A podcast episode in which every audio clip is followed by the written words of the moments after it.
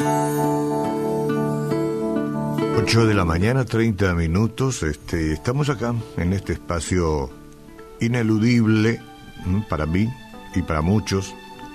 Hoy considere como que le estoy contando o relatando partes de una película basada en hechos reales. Y bueno, vamos a requerir un poco de paciencia de todos, ¿no? Porque podamos entender la trama y valorar el suceso, porque al final nos puede ayudar a cambiar la perspectiva de nuestras emociones o de esas convicciones que a veces son pasajeras del momento nomás y que no nos tienen bien. Entonces, en este comentario, es este el comentario de una película que usted nunca olvidará. Así es como a veces presentan, no, cuando quieren vender el título de una película. Y la titulamos hoy Artajerjes envía a Nehemías a Jerusalén. Y está en Nehemías capítulo 2, versículo 1, 8. Basado en hechos reales. ¿Está bien? Lo que voy a hacer es leer la Biblia nomás. Mucho preámbulo, pero para leer la Biblia. Bueno. Sucedió en el mes de Nisan, en el año 20, del rey Artajerjes, que estando yo, él vino delante de él eh, que estando que estando ya el vino delante de él, tomé el vino y lo serví al rey. Estamos hablando de vino, vino, no es que ou, sino que vino. Entonces, estando ya el vino delante de él, tomé el vino y le serví al rey. Y como yo no había estado antes triste en su presencia, me dijo el rey, ¿por qué está triste tu rostro? pues no estás enfermo. No es esto sino quebrantado de corazón, entonces temí en gran manera. Y le dije al rey, para siempre vive el rey, ¿cómo no estará triste mi rostro cuando la ciudad, casa de los sepulcros de mis padres está desierta y sus puertas consumidas por el fuego? Me dijo el rey, ¿qué cosa pides?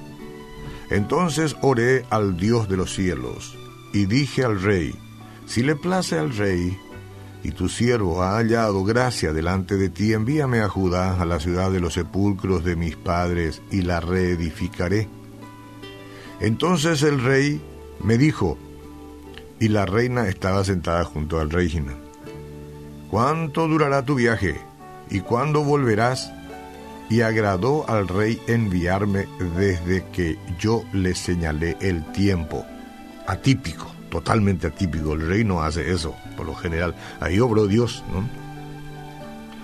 Además, dije al rey, si le place al rey que se me den cartas para los gobernadores al otro lado del río para que me franqueen el paso hasta que llegue a Judá, y carta para Asaf, guarda del bosque del rey, para que me dé madera para enmaderar las puertas del palacio de la casa y para el muro de la ciudad, y la casa en la que yo estaré, y me lo concedió el rey, atípico,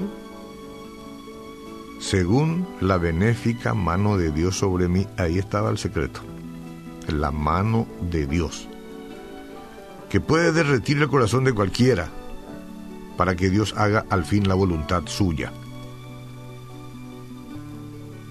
Bueno, es interesante, eso, eso usted puede leer mucho más en la Biblia lo que yo quiero aquí hablar un poco es de lo desanimado que estaba el hombre, porque por supuesto, la ciudad de sus padres estaba totalmente destruida. En Nehemías capítulo 2, versículo 1 al 8, usted lo puede leer con tiempo, o no, puede leer mucho más que el 8, ¿verdad? El desánimo es el tema. Y el desánimo puede robarnos la paz. Ahí el rey se dio cuenta. El desánimo nos puede robar la alegría y el optimismo y es muy probable que esta sea una realidad en medio de mucha gente hoy. Porque mucha gente, aunque no están destruidas las cosas, ve como que están destruidas. Hay muchas personas que están bajo gobierno de otra gente y esa gente que está bajo gobierno de otra gente eh, está desanimada porque los que están por encima luego están desanimados. Solamente piensan en su propio cuidado y no están pensando en el cuidado de la gente para que, que se les sirve o que, que, les sirven. ¿no? es una situación compleja todo. Y no podemos permitir que nos sigan robando la paz, la alegría y el optimismo. Hay una gran noticia. Si se siente desanimado o desanimada, señora, no tiene que seguir así. Ahí está, Dios obrará en su favor como lo hizo con Nehemías. Yo y usted hemos conocido personas que parecían estar ya en una situación irremediable, ¿verdad? Pero años más tarde estaban en una situación excelente.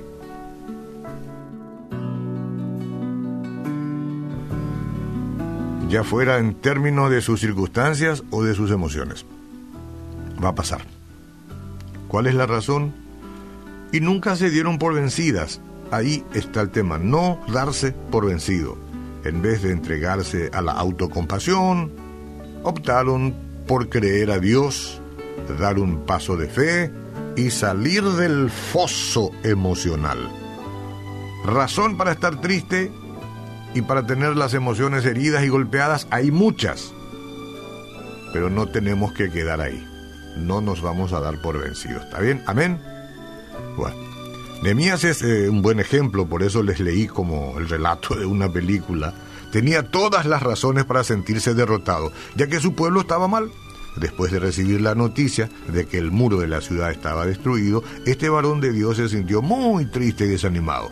Pero hacerlo era peligroso, porque estar triste en presencia del rey se castigaba con la muerte. Por eso dije que era totalmente atípico.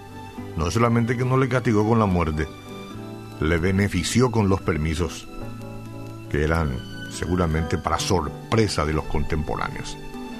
Aunque el dolor inundaba el alma, Nehemías no se permitió quedarse en ese estado. Clamó a Dios por dirección y le respondió con un poder maravilloso, haciendo que el rey notara el semblante triste de su siervo y le preguntara qué podría hacer para ayudarlo. Este milagro llevó a la reconstrucción del muro y al rescate del pueblo de Dios, imagínese. El Señor puede tomar una situación irremediable, señora, Señor, sea cual sea, y cambiarla de manera mucho más maravillosa de la que usted pueda imaginar. Dígame eso. ¿Espera usted con ilusión lo que hará el Señor? ¿Ah? ¿O ha decidido permanecer en la profundidad de la desesperación? Al igual que Nehemías, vamos.